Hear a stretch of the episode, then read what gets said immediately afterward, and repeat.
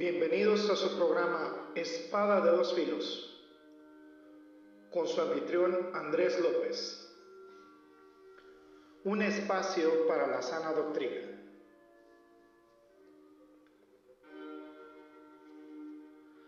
Comenzamos.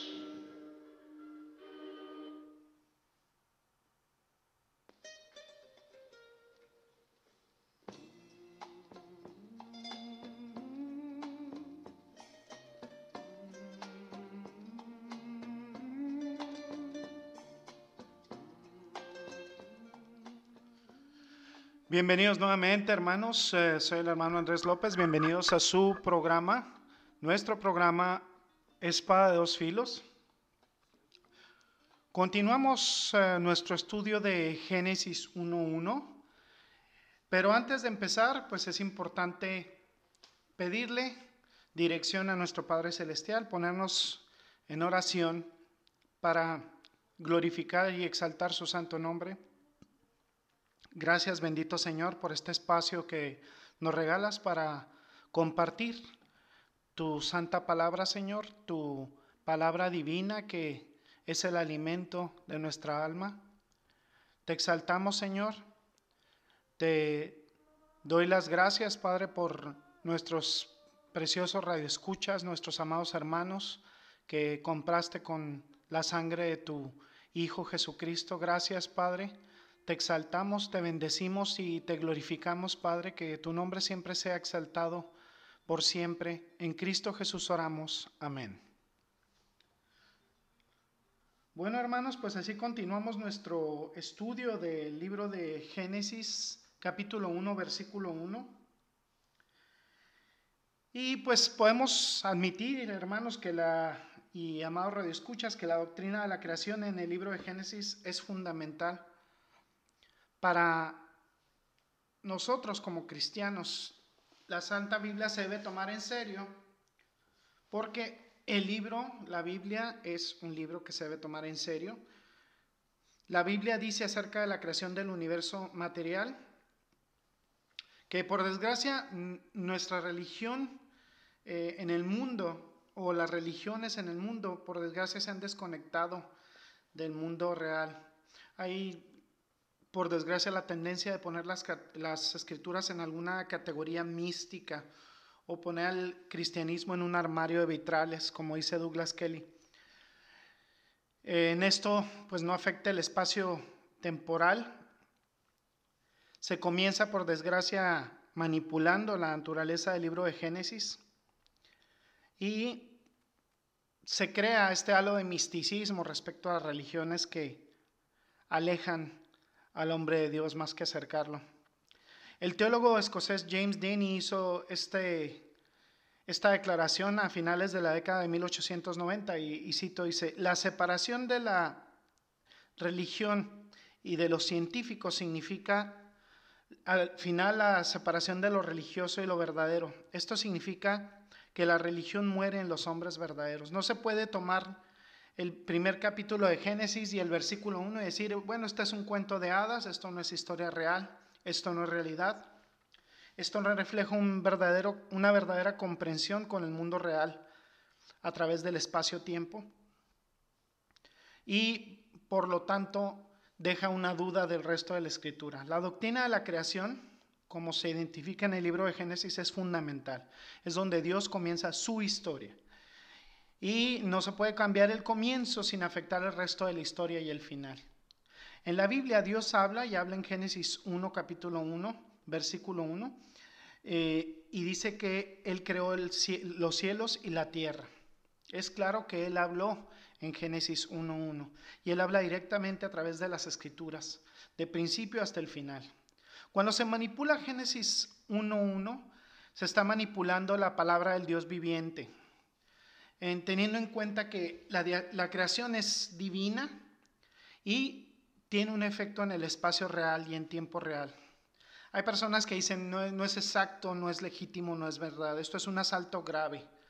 Eh, desconecta la escritura de la realidad y divorcia la, verdadera religión, la verdadera creencia en Dios con la realidad. Esto es un ataque severo.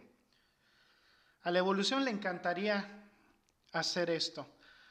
Le encantaría que hubiera una realidad sin Dios, despojar la escritura de su veracidad, rechazar a Dios como, como legislador, como juez, como salvador. Quiere destruir la dignidad del hombre, el cual es creado a imagen de Dios. Es bastante ridícula la creencia en la evolución.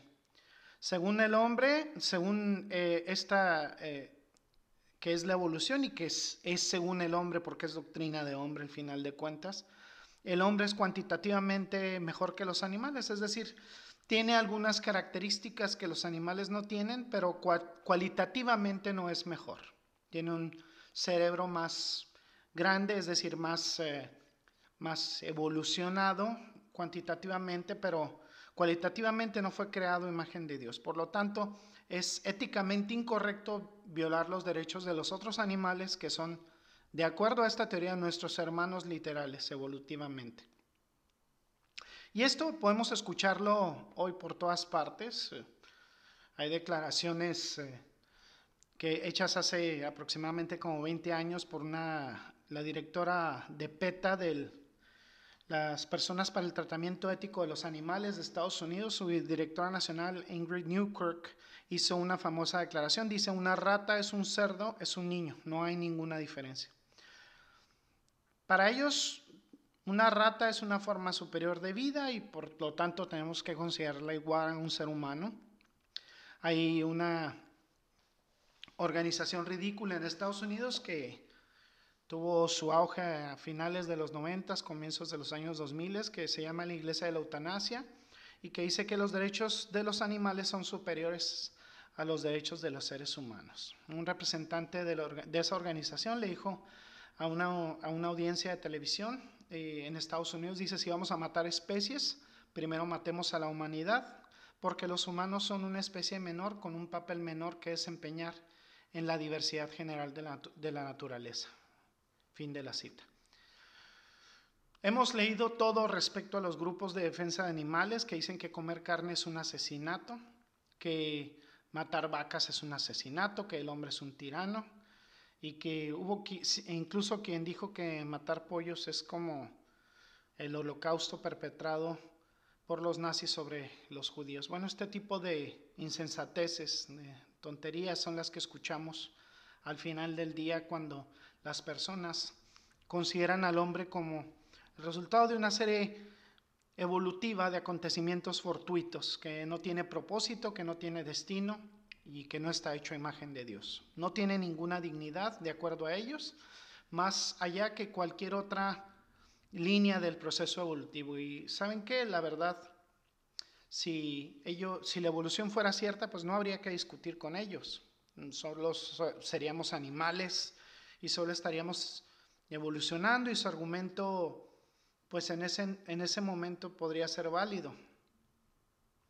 Eh, en ese caso, este, quienes han expresado públicamente sobre el tema son evolucionistas, como eh, este señor Marvin Lubeno, que dice que según la evolución, esto es una especie de sorteo nada más en que el hombre ha desarrollado un gran cerebro tenía ciertas mutaciones que no ocurrieron en nuestros antepasados y en su lugar sucedieron en los antepasados de los chimpancés, entonces podríamos estar donde ellos están, podríamos estar en el zoológico y podrían estar ellos donde nosotros estamos. Por lo tanto, de acuerdo a Lúbeno, no tenemos derecho a usar nuestra superioridad lograda, lograda por pura casualidad por violar los derechos de otros animales, por causas ajenas a su voluntad. Estos animales, ellos no desarrollaron las mismas habilidades. Por lo tanto, si el hombre es un animal únicamente, un accidente de la naturaleza, una colección de mutaciones fortuitas, entonces preguntémonos, amados redescuchas, ¿dónde está el significado entonces del hombre? ¿Dónde está su dignidad? ¿Dónde está su valor absoluto? ¿Cuál es su propósito? Obviamente, pues de acuerdo a esta perspectiva de pensamiento, no hay ninguno. Lo que la evolución básicamente dice es que con el tiempo, por casualidad, la materia evolucionó en el universo y pues de alguna manera, como ya explicaremos más adelante, esto es impensable. Jacques Monod, él ganó el premio Nobel, el premio Nobel, perdón. Y en su libro Azar y Necesidad, eh, Chance and Necessity, escribe, el hombre está solo en la inmensidad insensible del universo, de la cual surgió por casualidad. Créanlo o no, amados redescuchas, este Jack Monod eh, fue el ganador del premio Nobel de biología. Nada más, eh, él dice que la casualidad es la fuente de cada innovación, solo el azar es la fuente de toda la creación en la biosfera. Él escribe, esto es pura casualidad. Absolutamente, eh, pues se le reconoce que es un hombre pues, estudiado, pero ciego. En este caso, el hombre, como él lo concibe, es asimismo libre y ciego y está en la raíz del estupendo edificio de la evolución. Hasta, aquí la, cita de, este, de esta irracionalidad de este señor Monod, que dice que solo todo se debe a la casualidad. El destacado evolucionista J.W. Burrow, J.W. Burrow, dice que en su introducción al origen de las especies, y, y cito, la naturaleza según Darwin, fue producto del azar ciego y una lucha ciega del hombre. Un solitario inteligente con mutaciones luchando con los brutos para su sustento. Para algunos la sensación de pérdida era irrevocable. Era como si le hubieran cortado, cortado un cordón umbilical y los hombres se encontraran como parte de un frío y falto de pasión, eh, un frío, perdón, y desapasionado universo. A diferencia de la naturaleza como la concibieron los griegos, la ilustración y el cristianismo racionalista. La tradición de la naturaleza darwiniana no tiene pistas sobre la conducta humana, ni tampoco tiene respuestas a la moral humana, a estos dilemas. Eh, es el fin de la cita. El hombre fue liberado de cualquier significado. Es un solitario en una mutación inteligente producida por casualidad. De acuerdo a esta visión, pues es un protoplasma esperando convertirse en estiércol, está muy lejos de ser a imagen de Dios. Esta idea evolutiva, amados radioescuchas, no solo despoja al hombre de su dignidad, de su significado, es, eh, todo es un sinsentido, es una tontería, es una estupidez irracional, es deprimente, es humillante, es inmoral. Esta idea evolutiva es mortal, aunque pareciera muy inofensiva y estuviera, está vinculada a los círculos académicos. En nuestra historia hemos visto ejemplos eh, constantes día con día de cómo esta idea perniciosa y cancerígena ha destruido nuestra civilización. Nadie puede ser mayor ejemplo que Adolf Hitler, del cual de hecho estoy viendo recientemente un documental, eh, seguido por Joseph Stalin, todos aquellos que masacraron millones de personas en un genocidio eh, comprometido con esta idea y comprometido con su sistema de pensamiento. Es eh, la parte inferior de la filosofía, de los sistemas de creencias. En este caso, esta es la evolución. Hitler vio en la teoría evolutiva la justificación científica de su punto de vista personal. Él, al igual que los darwinistas sociales del siglo XIX y sus terribles abusos. No hay duda que la evolución estuvo detrás de todo el pensamiento nazi desde el principio hasta el fin.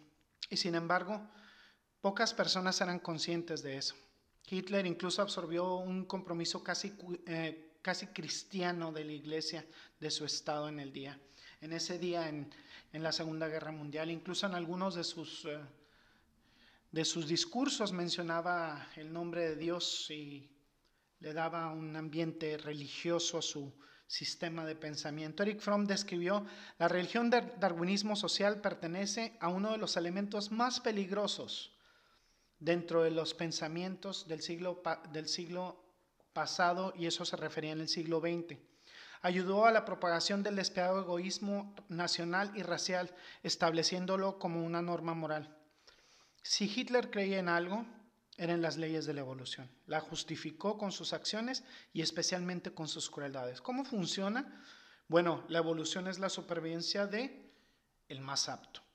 Hitler estaba jugando su papel evolutivo, en su punto de vista él era el más apto, por lo cual masacró a todos los demás bajo el esquema de la evolución, bajo esta tesis, perpetuando al más fuerte. Y estaba ayudándolo en el desarrollo de su super carrera política. Todo esto se refiere a la teoría evolutiva. En Mein Kampf o Mi lucha, básicamente la teoría evolutiva de Hitler se abrió, es la que le abrió política, eh, le, abrió el camino políticamente y justificó la destrucción de las masas. Y pues este argumento lo utilizó para la evolución hacia la super raza, entre comillas. En Mein Kampf o en Mi lucha, Hitler escribió, el que quiera vivir debe luchar. El que no desea pelear en este mundo donde la lucha permanente es la ley de la vida, no tiene derecho a existir. No veo por qué el hombre no debería ser tan cruel como la naturaleza. A la, naturaleza le gustan un poco los bastardos. Finalmente él dijo, y cito, todo lo que no es de raza pura en este mundo es basura. Y así destruyó a los judíos y destruyó a los negros, a los gitanos, y estaba ayudando, de acuerdo a su perspectiva, a una selección natural, cumpliendo con el sueño biológico evolutivo. El jefe del Frente Laboral nazi dijo que las masacres de Hitler expresaron, y cito, la más alta y la mejor esencia de la virilidad. Juan Huxley, biólogo y evolucionista, escribió en sus ensayos eh, en 1964, la evolución es la idea más poderosa y más completa que jamás haya surgido en la Tierra. Y saben qué, amados redescuchas, en algún sentido tiene razón, es la mentira más grande y más satánica que el mundo haya conocido. Elimina la necesidad de un creador. La gente argumentando el evolucionismo puede evitar a Dios por completo, particularmente al Dios de la Biblia. A Dios no le importaba si se... Eh, a, Dios eh, no le importa tu opinión en realidad, pero pues, a Darwin tampoco le quería, quería que adorara nadie, a ningún... Eh, no le importaba si adoraban a cualquier otro dios, siempre y cuando no fuera el dios de la Biblia. Lo mismo Hitler. Eh, no importaba si la gente quería adorar a los dioses que fueran, siempre y cuando que no fueran el dios de la Biblia, al dios que les creó. Cuando Darwin publicó su origen de las especies fue rechazado en gran medida por el mundo científico de su época, porque esta creencia en ese entonces estaba aferrada universalmente a la creación divina, no había otra explicación racional. Si tiene un, efecto, pues tiene que tener una causa. Cuando escribió El origen de las especies al final del siglo XIX, por supuesto, tuvo críticas desde el principio. El mundo estaba casi totalmente en contra. En años posteriores, Thomas Huxley, en 1860, describió la situación diciendo, y lo cito, los partidarios de las opiniones del señor Darwin fueron numéricamente extremadamente insignificantes. No hay la menor duda de que el Consejo General de la Iglesia Científica, si, hubiera habido un Congreso General de la Iglesia Científica en ese momento, eh, deberíamos haber sido condenados por una abrumadora mayoría. Fue algo difícil de vender. Incluso Darwin tuvo dificultades con eso. Si, si leen, amados escuchas algo de Darwin, pueden descubrir que estaba continuamente lleno de tremendas dudas. Por ejemplo, en el sexto capítulo El origen de las especies, eh, escribió, y lo cito, mucho antes de haber llegado a esta parte de mi trabajo, eh, encontré una multitud de dificultades. Algunos de ellos son tan graves que hasta el día de hoy no puedo reflexionar sobre ellos sin ser apabullado. En el capítulo sobre el instinto reconoció Darwin y cito, los instintos son tan, los instintos tan simples como los de las abejas que hacen una colmena serían para mí suficiente para derrocar toda mi teoría. Y el pensar, y cito, que el ojo podría eh, evolucionar de manera natural por selección natural, confieso libremente que es la idea más absurda posible. En su capítulo sobre imperfecciones en el registro geológico se, quejó de la completa falta de intermedios fósiles en todos los registros geológicos. Quizá la, la objeción más grave que se puede instar contra mi teoría la describió de esa manera. En otras palabras, fue Darwin mínimamente honesto para escribir que su teoría de la evolución no tenía ningún sentido. Darwin escribió que estaba tan profundamente consciente de su propia ignorancia que él detalló en algunas de sus cartas personales que tenía dudas de haberse engañado y haberse dedicado al estudio de una fantasía. Pero Darwin estaba dispuesto a escapar del Dios personal a toda costa. Dijo, estoy decidido a escapar del diseño de Dios y de un Dios personal a toda costa. Hasta, el final de su vida estuvo en una guerra interna, tratando de escapar de Dios. Nunca lo podría hacer.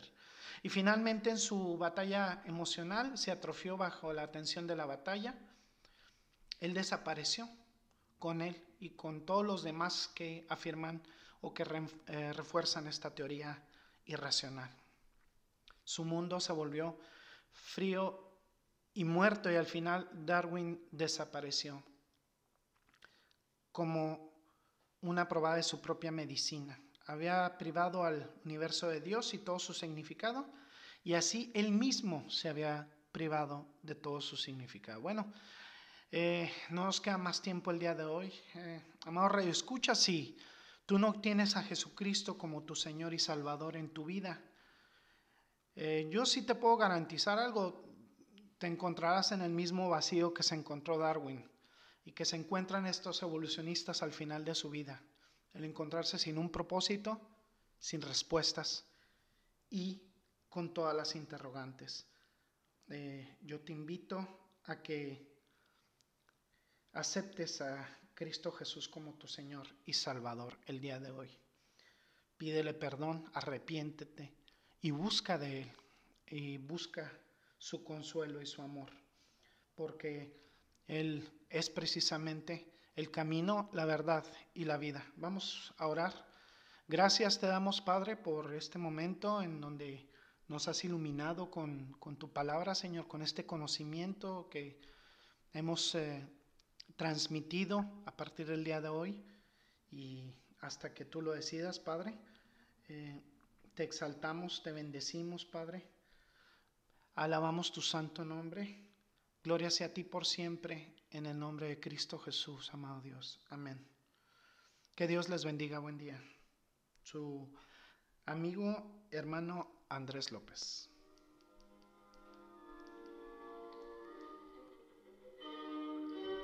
Bienvenidos a su programa Espada de dos filos. Gracias por su amable